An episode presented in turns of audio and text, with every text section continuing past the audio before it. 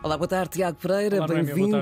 Cá estamos para falar sobre o Minuto Cidadão e, Tiago, nos mais de 200 episódios hum, desta rubrica, tivemos alguns temas especialmente direcionados às empresas. Hoje eh, temos esse foco porque vamos falar de um fundo muito importante, ainda mais numa altura como esta. O Fundo da União Europeia para apoio aos direitos de propriedade industrial das pequenas e médias empresas.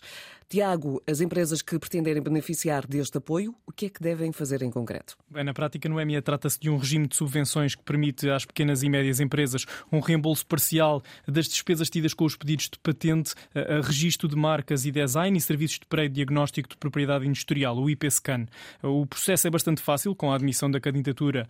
É feita a emissão de um voucher que deve ser posteriormente ativado eh, para efetuar o reembolso parcial eh, das despesas. As percentagens de reembolso são elevadas, eh, entre os 50% a 90%, dependendo da modalidade selecionada. Por exemplo, um pedido de marca nacional feito online para uma classe tem um custo aproximado de 130 euros e com este apoio pode ficar eh, por apenas 32,50 euros e é válido por 10 anos. Este fundo PME surge após o sucesso da edição passada do fundo PME 2021 Ideas Powered for Business, uma iniciativa do Instituto da Propriedade Intelectual da União Europeia eh, e da Comissão Europeia. A edição deste ano conta com um regime financeiro mais eh, simples e flexível, com valores de reembolso maiores e para mais modalidades para apoiar as pequenas e médias empresas, eh, como forma de acelerar a sua recuperação económica.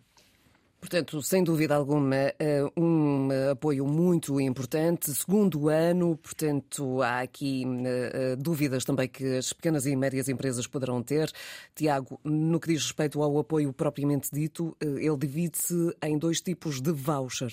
Sim, é isso mesmo. As pequenas e médias empresas podem se candidatar a vouchers que dão acesso a reembolso parcial. No caso do voucher 1, que se dirige às atividades não relacionadas com patentes, como a proteção de marcas e design nacionais da União Europeia e internacionais, eh, bem como o serviço IPSCAN.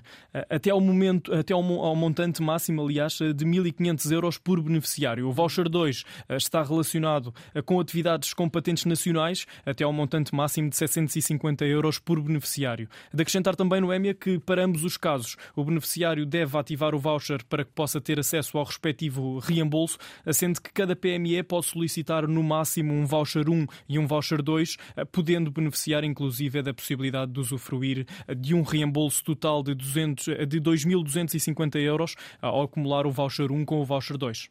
Ora, numa altura em que várias pequenas e médias empresas se debatem com eh, problemas eh, em termos financeiros, nada como tirar as dúvidas e um, dizer, uma vez mais, uh, como é que as pessoas podem ficar mais elucidadas a propósito deste e de outros serviços ou assuntos relacionados com a atividade no Instituto Nacional para a Propriedade Industrial.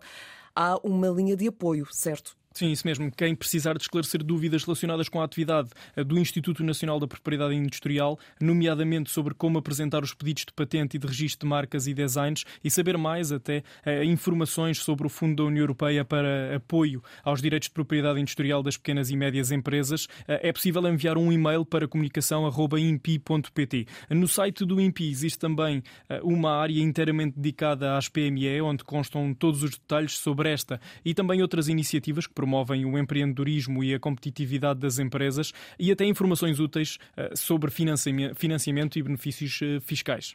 Temos encontros marcado para a próxima quinta-feira para mais um Minuto Cidadão. Obrigado, Obrigado Tiago. Bom fim de semana. Bom fim de semana. O Minuto Cidadão é uma parceria Antena 1 com a Agência para a Modernização Administrativa, a AMA. Antena 1.